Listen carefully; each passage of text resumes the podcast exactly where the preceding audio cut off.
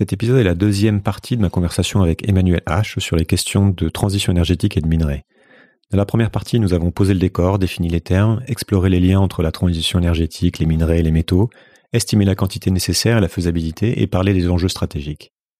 Dans cette deuxième partie, nous parlons de souveraineté, de géopolitique, des stratégies européennes et américaines, de la commission d'enquête de l'Assemblée nationale sur l'indépendance énergétique de la France, de prospectives, de planification, d'impact écologique et de quoi faire de ces tensions actuelles et à venir. Bonne écoute. Parlons un peu souveraineté. Alors, bah, d'abord, comment, comment définir la souveraineté énergétique? Ça veut dire quoi? Être souverain énergétiquement? Et puis, quels sont les, les différents aspects de, du, problème? On, peut, on, pourrait même grossir hein, euh, souveraineté, euh, souveraineté euh, minérale et souveraineté en ressources, en ouais, ressources ouais, bah, naturelles. Grossis, grossissons. Ouais, mais ouais, c'est même si faut faire attention. C'est pas c'est pas tout à fait directement le même sujet parce qu'on va aussi parler un peu du, du, nucléaire qui est moins directement lié à, ça, mais peut-être d'abord la souveraineté énergétique. Et en fait, quand, tu dis que c'est pas le même, je, je, suis pas, je suis pas foncièrement d'accord parce qu'à mon sens, c'est les mêmes ressorts. Parce que bah, quand on parle de souveraineté énergétique, ça veut dire quoi? Ça veut dire qu'on se pose la question, notamment de, quand on veut être souverain, ça veut dire qu'on veut un approvisionnement durable à des prix qui sont accessibles euh, pour, dans le respect de règles environnementales. Euh, ça, c'est la souveraineté énergétique.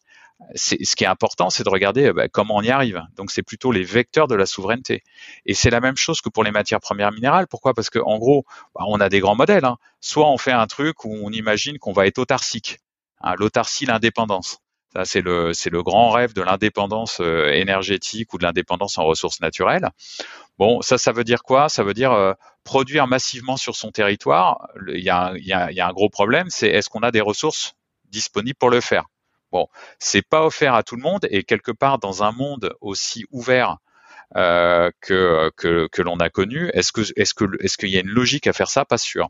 Après, il y a ce qu'on appelle l'autonomie stratégique. L'autonomie stratégique, c'est en gros avoir la possibilité de choisir parmi ses fournisseurs ceux qui vont nous apporter une garantie à moyen terme d'être approvisionnés en ressources naturelles, en énergie, dans le respect de l'environnement et à des prix qui sont accessibles pour les consommateurs. Donc en gros, il y a deux modèles très très euh, très très, euh, j'allais dire opposés. C'est l'autarcie ou l'autonomie stratégique. Après, il y a des modèles un peu plus coopératifs où on essaie de créer des blocs. Hein. Euh, créer des blocs, c'est-à-dire en gros se dire bah tiens le bloc occidental a les mêmes problématiques d'accès aux métaux. Est-ce qu'on peut euh, est-ce qu'on peut aller euh, chasser en meute à l'étranger pour essayer de trouver trouver les matières premières? Donc quelque part c'est ces trois modèles là, mais le, les, les, les, modèles à l'heure actuelle les plus courants et ceux que l'on enfin ceux qui sont à mon sens les plus intéressants, c'est quand même ceux qui sont plutôt basés sur l'autonomie, l'autonomie stratégique, c'est-à-dire en gros, on sait qu'on ne peut pas tout produire en intérieur, mais c'est à nous de développer une diplomatie pour aller chercher à la fois, on peut faire du gaz, du pétrole et euh, bien évidemment des, ressources euh, naturelles, avec un plus, ou moins un axe plus ou moins euh, important en fait qui serait basé sur la coopération. Alors on a un peu parlé de, la stratégie de la Chine. On peut, si, tu penses qu'on peut développer, qu'il y a des choses intéressantes à développer là-dessus, vas-y, mais je voudrais qu'on parle de, des États-Unis et de l'Europe. Euh, peut-être d'abord des, États-Unis. Quelle est euh, bah, leur stratégie pour donc on, l'a vu le marché est dominé par euh, par la Chine toute la filière est dominée par la Chine comment est-ce que les États-Unis poussent leur pion pour pour que ça change maintenant qu'ils ont l'air d'avoir bien compris que c'était effectivement un enjeu de souveraineté. Alors si, si, tu me permets je fais juste un peu d'histoire. Bien sûr j'adore. Alors les États-Unis, ça a été l'un des premiers pays à s'intéresser à, la question des métaux stratégiques euh, juste après la Première Guerre mondiale. Je vais faire par phase, hein, parce que sinon, euh, avant la Deuxième Guerre mondiale, ils se posent la question de faire des stocks parce que notamment ils se disent on va avoir un problème d'approvisionnement en caoutchouc naturel. Donc pourquoi je dis ça, c'est parce que tout simplement euh, politiquement euh, la question des ressources stratégiques, elle a du sens euh, aux États-Unis et à la veille de la deuxième guerre mondiale, ils ont déjà ils ont déjà identifié une quarantaine de métaux ou de matériaux stratégiques. Ils vont lancer une première commission en 1951, c'est la commission Palais. Et, et pourquoi j'en parle? Parce que c'est une des premières commissions qui se pose la question de faire du stock des stocks stratégiques. Hein. En France, on va avoir aussi une, une, une commission à partir de 1938 qui, qui, fait ce genre de choses-là. Et euh, toute la logique dans, dans de, de, la guerre froide, c'est de se dire, faut pas qu'on soit dépendant de l'extérieur et notamment d'une partie du bloc euh, qui était, euh, euh, comment dire, le bloc communiste. Et donc, cette politique-là, elle va marquer, j'allais dire, toute la politique industrielle et minière américaine jusque, bah, jusque dans les années 90 avec, avec l'éclatement de l'URSS. Pourquoi? Parce que en gros, on va passer d'une logique de il faut qu'on contrôle via les stocks ou via notre production nationale des besoins à il y a un éclatement de l'URSS, les marchés s'ouvre, les marchés se libéralisent et quelque part la doctrine américaine à partir de Clinton, c'est de se dire tous les approvisionnements vont être gérés par le marché mondial. Et donc là, qu'est-ce qu'ils font? Ils abandonnent toute leur politique de stock stratégique. Quand je dis ils, on va être des suiveurs, hein, on va faire la même chose. Hein. 1996, en France, on arrête les stocks stratégiques. Hein. Au Japon, le Jogmec, ils font quelques stocks, mais en gros, la logique n'est plus celle du stock. Et tous les pays se prennent une énorme baffe en 2010 avec ce qu'on appelle la crise des terres rares. Et la crise des terres rares, c'est quoi? C'est la Chine, comme je l'ai dit tout à l'heure, en, 2010, elle produit 95% euh, des terres rares mondiales. Et elle décide bah, de dire, tiens, je vais faire des quotas d'exportation à partir de 2009. Et elle se sert d'un contentieux qu'elle a en fait avec le Japon sur des, euh, sur des îles pour dire, en gros, on va euh, accentuer ces quotas d'exportation. Coup, les États-Unis, le Japon et l'ensemble des pays européens n'ont plus les terres rares. Or, les terres rares, elles sont essentielles hein, pour, toutes les technologies modernes, technologies de la défense, l'aéronautique, euh, les technologies de l'information. Et donc là, ils commencent à se mettre à réfléchir sur justement cette question des, des métaux stratégiques. 2010-2014, ils commencent à s'interroger sur les sur les listes est-ce que est-ce qu'il ne faut pas qu'on fasse des listes de métaux stratégiques? Et la véritable rupture dans la dans la politique américaine, c'est quand? C'est 2017, c'est Trump. Trump, quand il arrive euh, au pouvoir, il va signer deux décrets, et il va signer un décret notamment où il va qualifier la question des métaux stratégiques de menace extraordinaire. Et Biden, qu'est-ce qu'il va faire? Il va, euh, il va notamment euh, avec l'invasion de, de, de, de l'Ukraine par la Russie, il va mettre en place ce qu'on appelle le Defense Production Act, qui est quoi? C'est tout simplement de prendre en compte d'un point de vue euh, économique et de défense aux États-Unis la, la, question des, des métaux. Et donc il y a toute une politique qui, avait, qui a été mise en place par Trump, qui est poursuivie par l'administration Biden, où on va faire quoi? Accroître la production domestique de minerais et de métaux sur le territoire. Alors, quand on dit ça, on n'a rien dit, sauf qu'il faut voir que les États-Unis, c'est le deuxième territoire le plus attractif au niveau mondial après l'Australie sur les questions minières. Ils ont un, code minier qui est très attractif financièrement. Donc, ils vont pouvoir le développer. Après, qu'est-ce qu'ils font? Ils, sont en train de financer des campagnes géologiques d'évaluation des ressources sur tout le territoire américain. Ils vont encore réformer le code minier. Ils vont euh, développer tout ce qui, toutes les, questions euh, du, recyclage. Ils se posent la question de mettre en place des stocks stratégiques. Et ça, c'est, je vais dire, c'est la politique en interne. En externe, eh bien, ils se disent tout simplement, la Chine, ok, elle a fait ses routes de la soie, hein, euh, les nouvelles routes de la soie qui sont qui sont qui sont développées depuis 2013. Et donc, bah, les États-Unis, elle fait aussi une politique extérieure assez euh, volontariste, avec notamment le Canada. Donc le Canada, grand pays minier. Le Canada, ce qui est très important, pourquoi elle le fait avec le Canada? Elle l'a même classé comme faisant partie de la base technologique et industrielle américaine. Ça veut dire que des entreprises canadiennes, notamment dans le domaine minier, pourraient recevoir des subventions de l'administration américaine. Elle fait aussi des accords avec l'Australie. Et là, c'est pas compliqué il y a 20 minerais critiques qui sont, enfin, il y a 20 minerais qui sont considérés comme critiques par les États-Unis qui se trouvent dans le sous-sol australien. Et donc avec ces deux grands-là, elle fait de la, elle fait du, du, bilatéral et puis elle lance aussi une, une, une initiative hein, qui s'appelle la Convention économique Indo-Pacifique où elle va, elle a inclus avec 12 pays asiatiques, en gros, la problématique de qu'on appelle le, le, le, jargon diplomatique, c'est coopération des chaînes d'approvisionnement en métaux stratégiques. Hein, elle a fait la même chose d'ailleurs sur les microprocesseurs. Et ils sont aussi en train de faire un truc qui, à mon sens, c'est, euh, ça va être le point le plus clivant des relations commerciales dans les années qui viennent, ils ont lancé euh, une initiative en 2019 qui s'appelle l'Energy and Resource Initiative euh, Gouvernance ou quelque chose comme ça, en gros, où ils s'interrogent sur dans nos technologies bas carbone, par exemple, on va se soucier de la provenance euh, des métaux et on va se soucier de la manière dont, sont produits les métaux. En gros, si c'est pas produit de manière euh, environnementale et sociale avec des critères élevés, ça ne pourra pas rentrer dans des batteries de véhicules électriques américains. Et ce qui est très intéressant, c'est que lorsqu'on regarde le, comment dire l'IRA, l'Inflation euh, Reduction Act euh, qui a été voté par Biden, il va complètement dans ce sens-là. Pourquoi? Parce que il, a, il y a déjà une clause euh, pour recevoir les subventions pour le véhicule électrique aux États-Unis qui dit qu'il faut que les véhicules soient produits sur le sol américain. La prochaine clause, ça sera que les métaux soient produits sur le sol américain ou qu'ils soient produits dans des pays qui soient reconnus par les États-Unis comme ayant des critères ESG très importants. Donc ça veut dire que ESG, c'est euh, environnement euh, social et, gouvernance. Euh, et en gros, ils vont peut-être se servir justement de cette, question des métaux critiques et de leur durabilité et quelque part de leur sourcing pour fermer des marchés aux entreprises étrangères. Donc en gros, ils ont une vision très globale hmm. sur ce sujet. Ce qui d'ailleurs est, illégal pour le moment euh, par rapport aux accords internationaux. Tout à fait. Mais c'est les États-Unis, donc ils y vont, ils font un peu ce qu'ils veulent.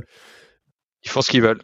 Donc très euh, voilà, donc il y a une vraie une vraie stratégie qui est mise en place. Euh, déjà, enfin une pensée une pensée sur le long terme et on voit qu'il rattrape il rattrape les choses. Qu'est-ce qui se passe au niveau de de l'Europe en fait? Qui s'occupe de ces sujets?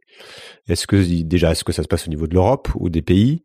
Est-ce que c'est piloté? Euh, Enfin voilà, donc euh, comment, quelle est, quelle est la, quelle est la stratégie? Comment ça se passe? Quelles instances euh, Où on en est par rapport à, ces deux grands acteurs dont on a parlé? Alors, par rapport aux, deux autres, bah, on a pris le problème à bras le corps aussi autour des années 2010. Hein, en Europe, on a commencé à faire des listes de matériaux critiques. Alors, les listes, ça vaut ce que ça vaut, mais ça veut dire que déjà le sujet, il est, il est pris en compte. Après, première petite parenthèse, il y avait 14 métaux critiques euh, identifiés en 2011, on en est à 30 en, 2020.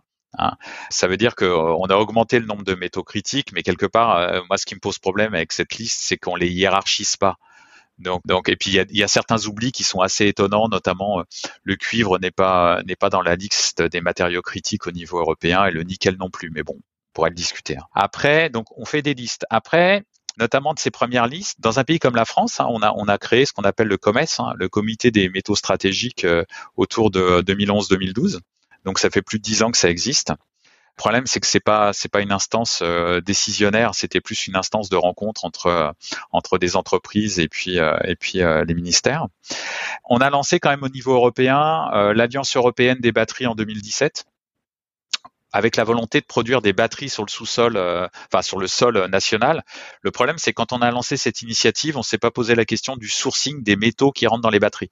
Donc c'est un petit peu, euh, c'est c'est bien de vouloir produire des batteries, c'est noble, hein, mais il faut aussi se soucier de comment on source en fait les métaux. Donc du coup, en 2020, on a lancé, euh, on a lancé, enfin quand je dis on, la Commission européenne a lancé l'Alliance européenne des matières premières 2020. Et là, euh, il va y avoir ce qu'on appelle un enfin, Critical Raw Material Act qui sera lancé en 2023 euh, où euh, on va sûrement beaucoup parler de, de mines durables ou de mines soutenables. Hein, et on va demander aux États de pouvoir de, développer les productions nationales. Hein. alors, si tu veux mon avis. Pourquoi tu souris euh, en parlant de tout ça? Mais je, mais non, mais je, souris parce que euh, moi, ça fait euh, ça fait plusieurs années que j'entends parler de diplomatie minérale européenne.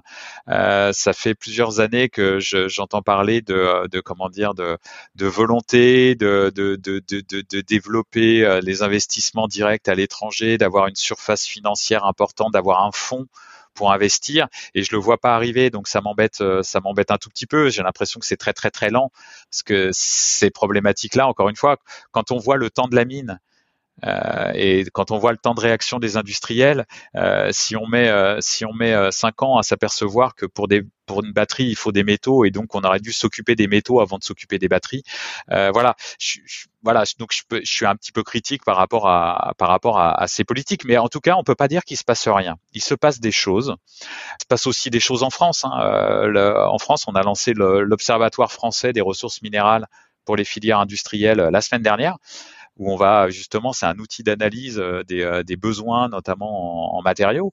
Et, on le fait, mais encore une fois, on le fait euh, à, une échelle qui est moins importante. Non, non, on, observe, enfin, bah déjà observer le, fait qu'on est, on, a compris qu'on était dépendant à plus de 90% des métaux nécessaires aux technologies bas carbone. On a on, a compris qu'on était dépendant, et c'est peut-être encore plus important d'ailleurs, c'est peut-être ça qui a déclenché, à plus de 95% pour les métaux, pour le numérique. Et par exemple, une technologie très simple qui s'appelle un aimant permanent qu'on peut trouver dans les moteurs de véhicules électriques ou qu'on peut trouver dans les éoliennes, on produit moins de 1% des métaux qui sont nécessaires en fait à cette technologie-là. Donc si tu veux, la dépendance, elle est bien analysée. Après, qu'est-ce qu'on n'a pas? Si on se met par rapport au Japon, euh, aux États-Unis, aux États-Unis, ils ont un code minier favorable, ils ont des acteurs favorables, ils ont une diplomatie minérale qui est en train d'être mise en place. En Chine, ils ont une surface financière importante, ils ont des entreprises qui sont des champions nationaux et des champions internationaux, et ils ont une diplomatie, on va dire, du carnet de chèques assez importante dans tous les pays miniers de la planète depuis 20 ans. Au Japon, on est plus sur la R&D avec le jogmec. Le, En Europe, on est un peu, euh, on est, euh, on est un peu en retard.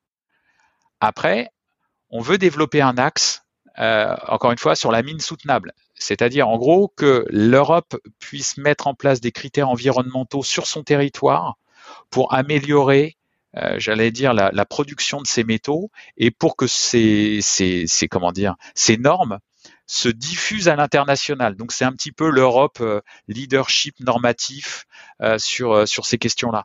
Mais à un moment, il va falloir se poser la question vraiment de, de, produire de produire ou de recycler ou en tout cas d'avoir des programmes mais vraiment massifs d'investissement dans, dans la question minière. Et c'est là où c'est tout paradoxal. Et après, je te, je, tu, tu, pourras me couper. Mais on a beaucoup parlé de taxonomie au début de l'année 2022 sur avec des grands débats. On, on, je suis pas sûr qu'on se soit remis entre C'est du réglementaire. Mais c'est très important. Est-ce que dans la taxonomie euh, européenne des activités durables, on va mettre les mines, sachant que les mines sont nécessaires pour produire les métaux qui rentrent dans les technologies bas carbone? Et c'est un point essentiel au niveau financier. Si c'est pas considéré comme durable, eh bien il n'y aura pas de financement.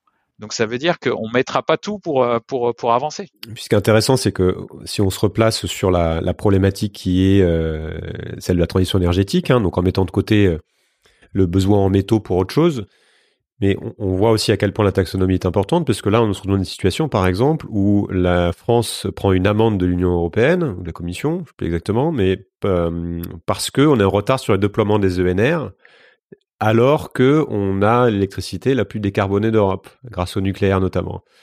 Donc on a aussi une, politique qui est de, notamment poussée par l'Allemagne, mais de développer à fond les, les, renouvelables avec les, les implications qu'on a mentionnées, notamment sur notre capacité à pouvoir euh, avoir accès aux, aux, métaux pour le faire. Et comme on est focalisé là-dessus, on se tire une balle dans le pied sur d'autres solutions de sortie et euh, ça contraint la France. Donc on a cette espèce d'ambivalence en fait qui est difficile à comprendre, qui m'amène à parler de à recentrer justement sur la transition et peut-être aussi à parler un petit peu du nucléaire pour voir comment ça se euh, ça peut s'articuler avec tout ça. En ce moment, il y a une commission d'enquête à l'Assemblée nationale sur la, la souveraineté et l'indépendance euh, énergétique. J'invite tous les auditeurs à aller voir parce qu'il y a des vidéos qui sont vraiment très intéressantes. Et euh, notamment tourne sur les réseaux depuis quelques jours euh, une vidéo euh, de, de, la session de Yves Bréchet, qui est ancien haut commissaire à l'énergie atomique, qui est donc passionnante puisque M. Bréchet expose notamment les manquements assez incroyables en matière de stratégie et de planification et de stratégie nucléaire et plus largement donc de, de stratégie par rapport à cette souveraineté énergétique. Est-ce que tu, je sais pas si tu l'as regardé, mais est-ce que euh, on peut parler de ça, de cette commission, de, de, ce qui est en train de se passer en France, donc cette prise de conscience et de comment elle est illustrée par ça? Et euh, peut-être de parler aussi du d'abord du nucléaire et du rôle que peut jouer qui peut jouer par rapport à cette problématique de souveraineté énergétique, donc, qui est un point euh, très français mais qui pourrait devenir européen demain. Alors cette, vidéo, je l'ai. Euh, et après, on pourra parler des manquements politiques dans un deuxième temps. Elle est extraordinaire cette vidéo. Euh, alors je, l'ai je l'ai pas terminé. J'avoue, je l'ai pas terminé. J'ai pas eu le temps. Euh, mais euh, j'ai dû regarder une heure, euh, une heure, une heure trente ou une heure quarante-cinq. Elle est, elle est extraordinaire à deux titres euh, parce que déjà on apprend beaucoup en fait sur la, la, politique énergétique ou sur les manquements de la politique énergétique française et sur en fait la difficulté du positionnement technologique que peuvent avoir les politiques, c'est-à-dire sur euh, notamment euh, euh, choisir, choisir ou, ou prévoir, c'est quelque chose qui a, qui a disparu de certains cabinets ministériels. Et, et, et, et moi, moi qui enseigne la prospective dans différentes dans différents établissements, je dis toujours que il y, a, il y, avait un foyer prospective en France, un des deux foyers de, de, la, de la construction de la prospective au niveau mondial. Hein. Il y en a un aux États-Unis et puis il y en a un en France dans les années 60. Et c'est ce qui a permis justement les grandes réalisations, euh, les grands plans, euh, euh, le, programme électronucléaire dans les années 60-70, et, qui a permis justement d'aller vers une forme d'indépendance énergétique. Et donc on a quelque part perdu cette notion du futur et cette notion de trajectoire, c'est-à-dire de trajectoire hors, hors considération politique, c'est-à-dire on traite d'un sujet pour le sujet en lui-même, mais pas d'un point de vue, euh, pas d'un point de vue politique. Et donc, et, notamment, euh, ce que je dis souvent, moi, c'est que sur les questions énergétiques, en fait, il y, a, trop de silos, il y a trop de silos euh, sur sur sur les différents ministères qui vont traiter justement ces problématiques énergétiques ou ou, ou écologiques. Et d'ailleurs, si je le ramène à la problématique des métaux, euh, parce que moi, je, je, je, peux aussi en parler. On a un gouvernement euh, euh, qui a initié en 2019 avec Brune Poisson à l'époque, qui était secrétaire d'État. Brune Poisson, donc on est en 2019. Hein, donc ça fait trois ans. Elle initie un, un très très beau, un très très beau programme qui est le suivant. On va évaluer sur les filières du, du, solaire, de l'éolien, du stockage et du véhicule électrique les besoins en matériaux pour la France elle crée, euh, elle crée, euh, elle, crée cette commission. Donc c'est vraiment, c'est exemplaire, hein, parce que quelque part, c'est encore une fois, c'est il y a trois ans. Euh, les rapports sont sortis. Je ne sais pas si tu les as vus, trouvés euh, sur euh, sur le site du ministère. Il y a un travail phénoménal qui a été fait par par les par les agences, comment dire, de l'État, par les établissements publics, CEA, BRGM, IFPEN sur sur ces questions-là. Bah, je suis pas, je sais pas ce qu'il en est, ce qui ce qu'il en est forcément ressorti. C'est-à-dire qu'il y a, il y, a, il y a une énergie qui est qui est faite en fait dans certains ministères avec des personnes qui sont très bien attentionnées, mais qui finalement euh, l'essai, est-ce qu'il est transformé Alors on pourrait se dire que l'ophérémie, c'est une conséquence de tout ça, mais euh, quelque part, euh, je pense qu'il y, a cette problématique du silotage, elle est importante. Après, sur le nucléaire en lui-même, sur le nucléaire en lui-même, effectivement, c'est une vraie question qu'on doit qu'on qu'on doit avoir euh, sur euh, sur la place du nucléaire. Mais mais en France, on est un peu trop euh, on est un peu on est un peu trop focalisé sur cette question-là et on en est tellement focalisé qu'on a qu'on n'a pas assez développé d'énergie renouvelable. Après, moi, j'ai pas de j'ai pas de je suis agnostique hein, d'un point de vue d'un point de vue comment dire technologique. je me dis tout simplement que on a une technologie qui est décarbonée, qui comment dire cette technologie, elle est décarbonée. Euh, elle, euh, c'est peut-être pas la priorité euh, française. C'est peut-être plutôt d'aller vers le secteur du transport ou le secteur du logement, euh, là où là où on aimait beaucoup. En fait, la priorité. Encore une fois, c'est une histoire de priorité. Après, à terme, oui, on peut euh, tout à fait imaginer euh, sortir euh, progressivement du, nucléaire, mais encore une fois, c'est comment on va gérer la transition de la transition, c'est-à-dire les 15 prochaines années. Et c'est pas avec du nucléaire, parce que de toute façon c'est trop tard, on n'en a pas lancé depuis 20 ans, donc ça, ça sert à rien. Donc là, il faut, massifier en fait les énergies renouvelables et massifier en fait la problématique de sobriété. Ouais, n'allons pas sur le nucléaire parce que ça serait, un, autre sujet, mais ce qui est intéressant dans, dans, dans cette vidéo, on peut peut-être s'attarder un petit peu là-dessus parce que c'est quand même révélateur. J'avais noté une phrase de Monsieur Bréchet pendant cette audition qui dit on est passé d'un état stratège à un état bavard. et il expose très très clairement les manquants, les manquements en fait de, de, l'État auquel il a été confronté. Il est en colère vraiment contre l'opportunisme et l'amateurisme auquel il a été confronté, c'est-à-dire qu'il y a plein de choses qui ont été produites, à mentionner des rapports, avec une grande intelligence dont on ne fait rien en fait, et notamment en estimant que euh, il part plutôt sur le fait que c'est une erreur de, de, de, vouloir mettre la priorité sur les ANR, alors que et d'abandonner le nucléaire comme on l'a fait depuis quelques années.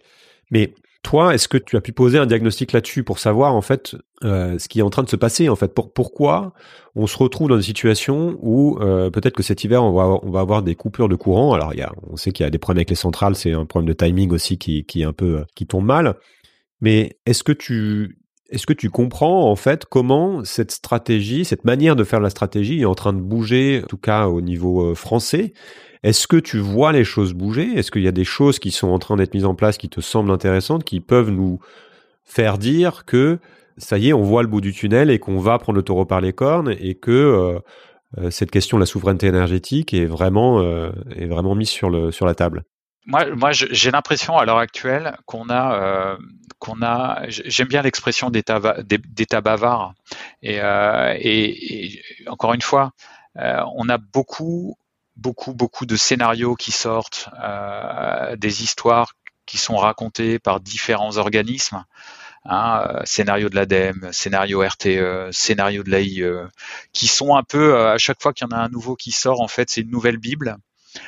Et quelque part après, je je vois pas la je vois pas la, la, dimension opérationnelle, euh, je vois pas ce qui se passe après. Et c'est moi, c'est ça qui m'inquiète, parce que quelque part, euh, j'ai pas l'impression qu'on soit revenu dans une forme de planification. Après qu'on planifie, moi, des ENR ou du nucléaire, c'est pas encore une fois, moi, c'est pas, euh, je, je rentre pas là-dedans, mais qu'on planifie. La question, elle est là. On parle pas, encore une fois, on parle pas d'un, on parle pas d'un tout petit problème. Là, on parle de, délivrer de l'énergie à des, consommateurs pour, euh, euh, pour des besoins euh, journaliers. Donc, ça veut dire quoi? Ça veut dire qu'on a même perdu le sens de la planification. Et c'est ça qui est, c'est ça qui est à mon sens beaucoup plus problématique, c'est que on a perdu le sens de ce qu'est un système énergétique. Un système énergétique, c'est bourré d'inertie à tous les niveaux au niveau de la production, au niveau de la consommation. Hein. C'est pour ça qu'on n'arrive pas à faire bouger les gens. Euh, c'est pour ça qu'on, quand on parle de, encore une fois de sobriété, on n'arrive pas, on veut pas emmerder les Français. C'est parce que il y a des inerties du point de vue des entreprises. Vous n'allez pas faire investir une entreprise sur euh, sur une centrale si elle va durer moins de 10 ans. C'est pas possible. Donc si on retrouve pas ce sens de la prospective, ce sens, j'allais dire, de, de la planification d'après trajectoire prospective, mais euh, on va face à de vraies vraies difficultés. Et c'est pour ça d'ailleurs qu'on se retrouve là. Oui, pour l'instant on, on l'a pas. Parlons un peu d'écologie. On a rapidement mentionné, mais donc pour extraire des métaux du sol et ensuite en faire quelque chose, bah, il faut des mines. Donc et puis donc c'est beaucoup de matière à déplacer, mais aussi beaucoup d'eau euh, et beaucoup d'énergie pour faire tourner tout ça. Qu'est-ce qu'il est d'abord important de comprendre sur le fonctionnement de la filière quand on parle d'impact écologique? Bah, déjà, as, tu, as dit les principaux. Hein. Si déjà les, auditeurs ils peuvent retenir que une mine c'est de l'énergie, c'est des émissions, c'est de la consommation d'eau, bah déjà on a gagné le pari. Et tout ça, on va l'appeler euh, empreinte minière. Hein. Après, on peut pas répondre, encore une fois, là, de manière globale. Euh, chaque mine a sa propre empreinte minière, tout simplement parce qu'il y a une biodiversité qui est existante et donc il y a des conditions existantes avant. Après, il faut voir, si, je veux faire vite, on a une diminution de la concentration des minerais dans le sol. C'est-à-dire que l'homme étant feignant, il a été chercher ce qui était le plus facile et ce qui était le plus important au départ. Donc, moins c'est concentré, plus il nous faut d'énergie, plus il nous faut d'eau. Donc déjà, on a, on a une vraie problématique euh, sur, euh, sur cette question-là. Et vu, vu qu'il est moins concentré, bah, il y a plus de déchets. Donc, qu'est-ce qu'on fait des déchets miniers? Donc, ça, c'est euh, ça, c'est euh, un point. Quand on regarde historiquement, la taille des sites miniers, elle a tendance à augmenter. Donc ça veut dire que l'empreinte a aussi tendance, tendance à augmenter. Et quand je dis empreinte, ce qu'il faut voir, c'est une mine, c'est pas un trou. Une mine, c'est autour de 30 à 40 kilomètres autour du trou. Pourquoi? Parce qu'il faut construire des, des, routes, donc il faut artificialiser, il faut construire des écoles, il faut construire des ponts, il faut construire des habitations, etc., etc. Donc ça veut dire qu'on a une emprise minière qui, euh, qui, qui augmente. Après, on a la question de l'eau. deux, deux composantes qui sont touchées, à la fois la disponibilité et la qualité de l'eau. Alors disponibilité, là je, vais exemplifier tout de suite. Hein. Autour de 40% des zones de production de lithium et de cobalt sont déjà dans des zones où il y a du stress hydrique. Donc si on augmente la production, on va augmenter le stress hydrique. Et vu qu'on va vers un réchauffement qui s'accélère, on va de toute façon augmenter le stress hydrique. Donc à un moment, le point, euh, le point, point focal, c'est peut-être pas la disponibilité des métaux, mais c'est avec la disponibilité en eau. Hein. Je vous donne juste un petit, euh, un petit, euh, un petit chiffre. Une tonne de lithium au Chili, c'est 470 mètres cubes de d'eau. Donc, ça veut dire que les populations qui vivent à côté en fait des exploitations de lithium, en gros, elles, en ont très très peu, et donc ça crée euh, ça crée des oppositions. Donc ça, c'est les trucs un peu généraux. Après, on peut rentrer dans le détail. Hein. Si tu veux que je te parle de drainage acide, lorsque vous sortez un minerai, eh bien ils vont être exposés à l'oxygène et à l'eau et on va avoir on va on va avoir une formation d'acide. On appelle ça de l'acide de mine. Bah, si euh, si on a euh, si cet acide de, mine il contamine les eaux souterraines, euh, on a une perte de biodiversité, on a une perte de la qualité de l'eau et on a il arrive que dans ces endroits-là, même s'il y a du stress hydrique, il y a beaucoup il y a des pluies très abondantes, ça va lessiver les sols et ça va emmener en fait tous ces résidus miniers en fait dans les dans les bah, dans les eaux de surface. Donc en gros, il y a une activité, il y a un impact très très important. Et là, j'ai même pas parlé de l'impact sur la qualité de l'air, euh, sur la santé humaine, sur l'environnement euh, qui peut y avoir à côté de certaines mines. Bah, on comprend pourquoi il y, a, a, plus beaucoup de mines en Europe et pourquoi on a laissé les Chinois développer euh, développer ça sur leur territoire. Hein. C'est comme pour euh, pour tout le reste de l'industrie. Comment on résout le problème en fait? Parce qu'on a, on a, on a ce souci de développer de maintenir une certaine forme de souveraineté, même en faisant de la sobriété, ça veut dire qu'il va quand même falloir développer des choses. Et en même temps, on veut pas de mines en, Europe. On va en avoir. Ouais. Je pense qu'on va en avoir. On va en avoir parce qu'on va euh, essayer de. Euh, on, va en avoir parce qu'on va mettre tout le monde face à ses propres contradictions, face à la transition euh, énergétique et, et numérique. C'est-à-dire que on va leur dire, il faut qu'on prenne notre part et euh, on va on va essayer de gagner sur les problématiques d'acceptabilité en, en faisant des efforts vraiment importants sur notamment euh, la gestion des, euh, des externes, enfin des impacts miniers. On a déjà des technologies pour réduire la consommation d'eau dans les dans les mines. On a déjà des, des possibilités de, de moins artificialiser. On a la possibilité de, de produire avec moins d'impact. Donc ça, ça peut être une possibilité. Et si on le fait pas comme ça, de toute façon, on n'y arrivera pas. Parce qu'il y a qu'à voir notamment sur la problématique lithium. Hein. Euh, au Portugal, euh, il, y a, des gros conflits en fait sur euh, l'accaparation des terres. en France, se pose la question de l'ouverture de la mine dans l'Allier, où notamment on a déjà, on sait déjà qu'il n'y aura pas de trafic de, de, comment dire de camions parce qu'on va exporter le, le, le, le minerai via via des voies ferrées. Donc on va arriver à un modèle où on va essayer de minimiser. Et c'est la condition sine qua non de réouverture des mines. Euh, et ça, ça aura un double avantage hein, d'ailleurs. Ça aurait un avantage à la fois environnemental, c'est-à-dire qu'on pourrait montrer que euh, on peut produire de manière plus, plus soutenable. Ça aurait un intérêt stratégique parce que quelque part, euh, ça serait ça serait possiblement un facteur de différenciation pour l'Europe, notamment de dire aux pays miniers, regardez, nous, on peut produire sain, enfin sain, soutenable sur le territoire. On va vous aider à, améliorer vos conditions de production à l'extérieur. On va pas faire comme les autres, comme les, euh, acteurs chinois, par exemple. Facteur de différenciation à la fois extérieur et intérieur. Donc ça peut être ça peut être tout à fait euh, euh, envisageable. Après, moi je pense sérieusement que euh, je l'ai prononcé trois fois, mais c'est parce que euh, parce que j'ai encadré un travail sur la géopolitique de la sobriété et je pense que sincèrement, euh, de sobriété énergétique, on va on va devoir passer à sobriété matériaux, c'est-à-dire essayer de diminuer nos nos consommations matériaux. A priori, pour le coup, en Europe, il y a des chances qu'on soit en avant de face parce qu'on est une des régions du monde qui va être les plus contraintes. Ah, complètement. On voit ce qui se passe déjà sur la, les disponibilités effectivement par rapport au gaz.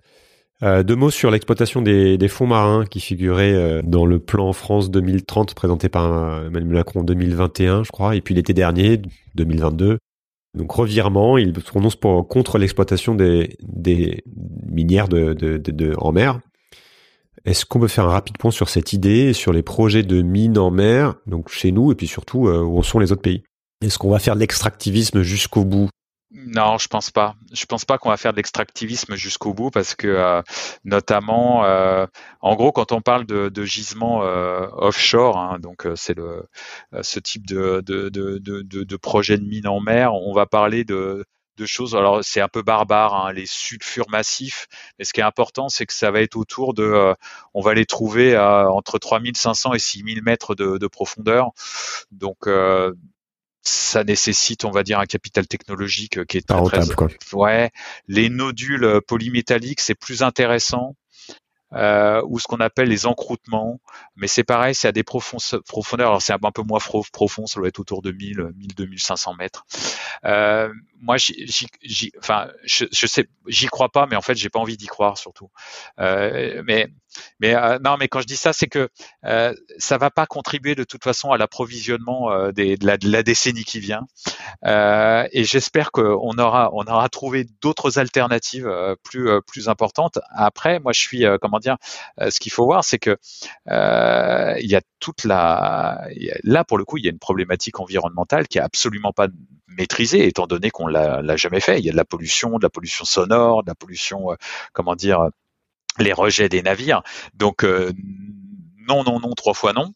Euh, après, pour l'instant, il y, avait des projets dans les années 2010. Il y avait le, Canada qui avait, des, qui avait des entreprises, le Japon euh, via le JOGMEC s'intéresse aux au, nodules notamment. J'ai rien vu de très, comment dire, très poussé qui me laisse à penser qu'on va aller vers de l'exploitation de fonds marins. Ok.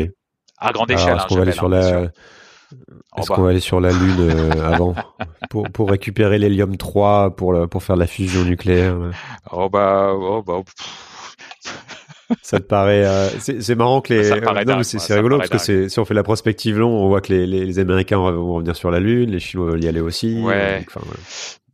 On est sur, euh, on est, on est dans le domaine du, plus long terme là quand même. Ouais, et puis on est, on est, on est dans le domaine du, du rêve californien poussé à son extrême, euh, le rêve technologique, on va aller extraire. Ouais. Ouais, non, non. non là, encore une fois, c'est, c'est, je pense que c'est, bien pour attirer des capitaux, euh, parce qu'il y a des, il y a des fonds, hein, il y a des fonds qui, qui lèvent. On lève des fonds, ouais. ouais il lève sur les météorites aussi. Ouais, sur les météorites, mais, euh, mais moi, ouais, encore une fois, je sais pas si j'y crois ou si j'ai pas envie d'y croire. Alors, un peu de prospective pour, euh, pour finir. À quoi il faut s'attendre, notamment euh, en, France?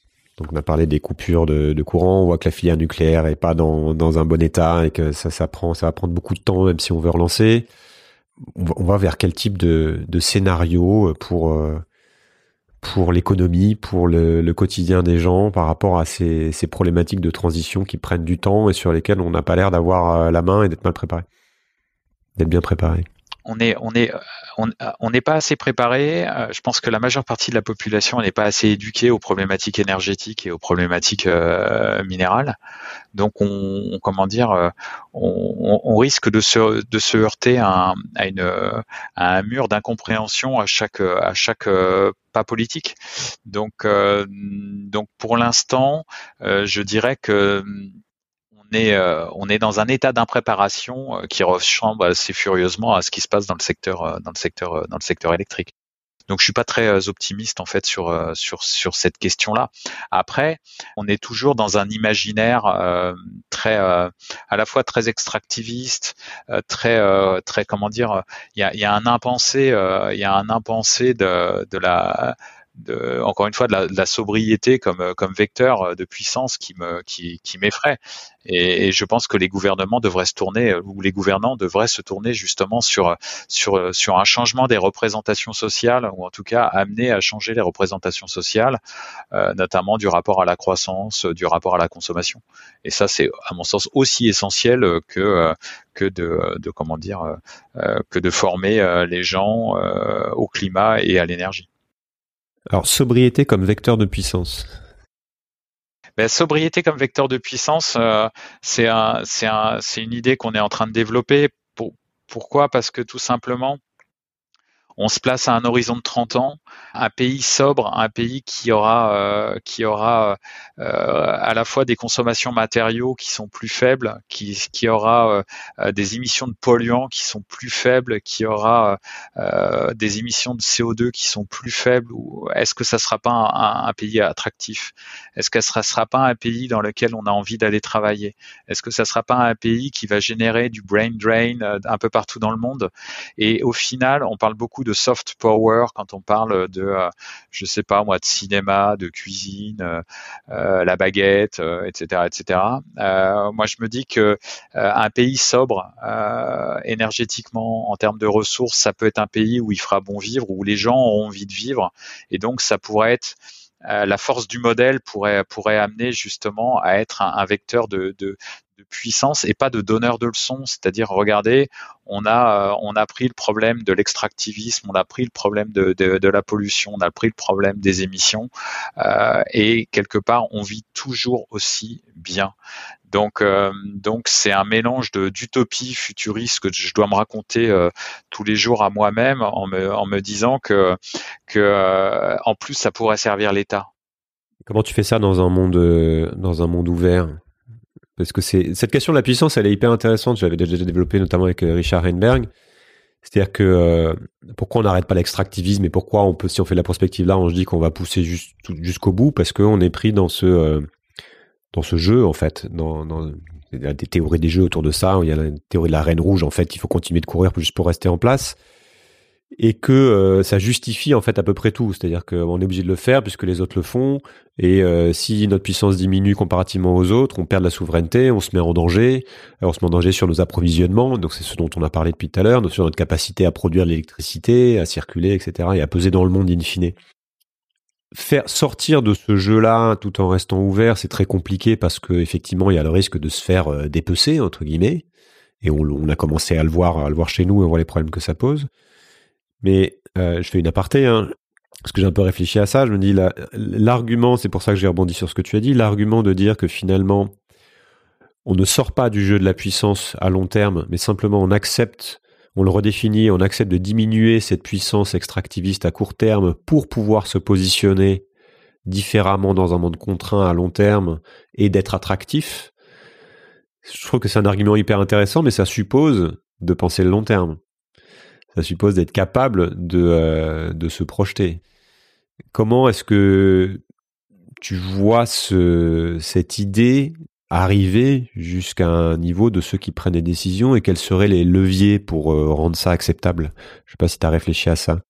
Alors euh, oui, oui, et non. Là, je te réponds plus en vraiment comme, Comme, comme, comme, je le comme comme je le pense. C'est la fin de l'interview. les plus. Ouais, ouais. Ça, ça, ça, ça, suppose ça suppose un État qui accepte des pertes à court terme et qui accepte en gros de ne de que, son horizon politique soit soit soit diminué, c'est-à-dire que en gros, euh, qu'il n'ait pas de, de, préoccupation réélective, ça suppose, euh, ça suppose euh, euh d'œuvrer pour pour ce qu'on appelle du bien public global euh, plutôt que sur sur son ambition personnelle. Donc ça suppose effectivement quelque chose qui est qui n'existe pas parce que quelque part on a on a on a cette forme de tragédie des horizons sur sur la question des, des, des, des énergies renouvelables comme au niveau du, politique comme au niveau de la question du réchauffement climatique. Donc euh, après, euh, effectivement, mais c'est pour ça que c'est utopiste. Mais c'est pas parce que c'est utopiste qu'il faut pas le construire et qu'il faut pas aider à la construire. Euh, ça suppose notamment, bah, je sais pas, des, questions de partage en termes de ressources naturelles. Moi, je, suis toujours, je, je fais un aparté, mais tu vois, c'est tout à fait en lien je suis toujours effaré que dans les négociations climatiques internationales, dans les COP, on parle pas de, on parle pas de, des problématiques minières les actifs miniers sont pas, euh, on parle de technologie, mais l'actif minier il n'est pas considéré. Mais on pourrait peut-être avancer au niveau international avec euh, justement la prise en compte des actifs miniers pour certains pays producteurs, où on ferait des espèces de, de, de, de, deals gagnant-gagnant, euh, technologie versus mine. ça, ça veut dire quoi? Bah, Ça veut dire que, par, par exemple, le sujet dont on parle, c'est quand même extraordinaire. Il n'y a pas d'agence internationale des métaux et des minerais au niveau international. Il n'y a pas de lieu de rencontre c'est que de la relation bilatérale. Donc, qu'est-ce que ça fait? Ça fragmente le monde. Donc, chaque chaque zone va aller chercher en fait son petit euh, son petit métal. Il n'y a pas d'agence de l'ONU. Alors, il y a la CNUSED qui s'occupe en fait, mais c'est plus d'un point de vue marché. Mais une, une vraie rencontre entre producteurs et consommateurs, on y gagnerait. On y gagnerait pour le coup. Sinon, le monde va se fragmenter et, notamment, on, risque quoi? On risque de se retrouver là dans quelques années. Euh, c'est un papier qu'on a écrit avec euh, deux collègues euh, il n'y a, pas très longtemps, avec des OPEP de, métaux.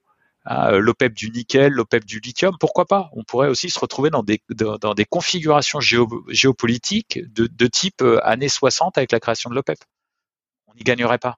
Pour l'instant, c'est la trajectoire. ça veut pas dire que ça va se faire, hein, mais Des métaux, non, ça se fera pas. Ça ne sera pas? Non, je pense pas pour le coup. J'invite les gens à regarder The Conversation, à lire l'article sur The Conversation qu'on a écrit sur le sujet. Il y a, il y a des, c'est une manière justement de mettre, de dire, nous on a des actifs miniers. Qu'est-ce que vous nous proposez? Donc c'est, à un moment il faut organiser les marchés. Il faut organiser les marchés pour organiser la transition énergétique. Et ça c'est fondamental. Une préconisation pour euh, les entreprises ou pour les simples citoyens comme, euh, comme moi euh, que nous sommes, euh, qu'est-ce qu'on fait de, de tout ça chez nous au travail? Voilà, je sais pas si. Ouais, ouais, bah alors. réfléchi à la question. si, si. bah, tout, moi, j'invite déjà toutes les entreprises à, former leurs leur, leur, leur, collègues sur les questions énergétiques et climatiques. Déjà, ça serait, quelque chose de fondamental. Faites tous des fresques du climat. Hein. C'est, euh, c'est fondamental. Moi, je suis animateur fresque. Parlez de sobriété euh, dès que vous le pouvez. on avait avec des étudiants de l'école centrale de Lyon il y a deux ans, on a on a lancé un Yuka des matériaux euh, je ne sais pas si tu connais l'application Yuka. Bah, on essaie de, on essaie de lancer cette chose-là. Donc, euh, bah, s'il y a des entreprises qui sont intéressées, c'est un appel. Après, non, euh, il faut parler, euh, enfin agir d'un point de vue énergétique pour évaluer, les besoins déjà en matériaux de toutes les activités, se rendre compte de tout ce qu'on consomme.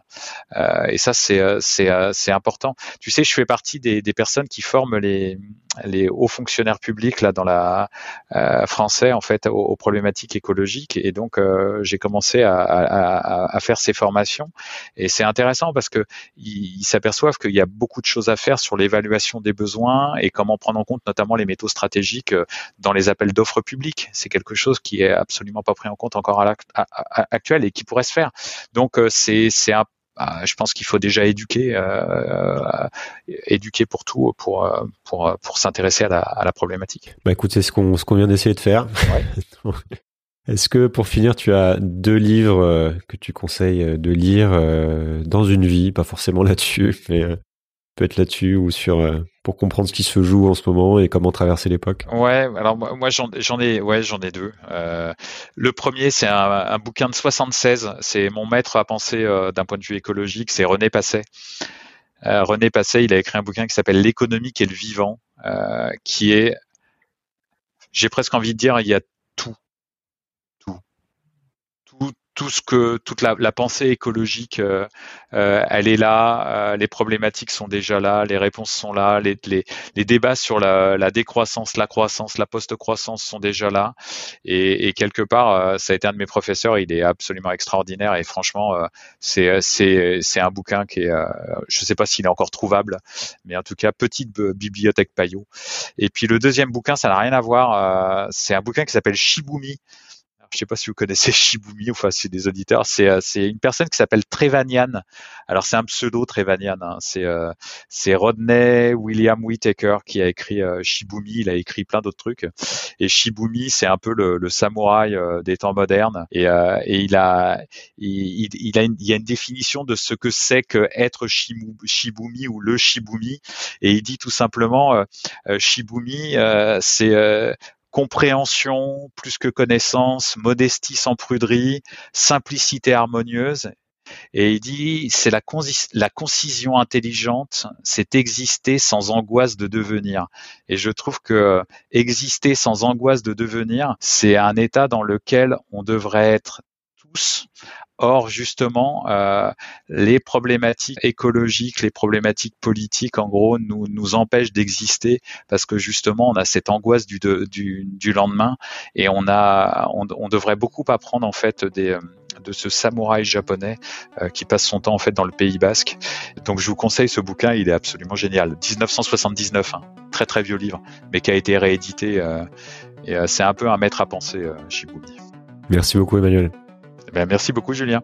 À bientôt. À bientôt.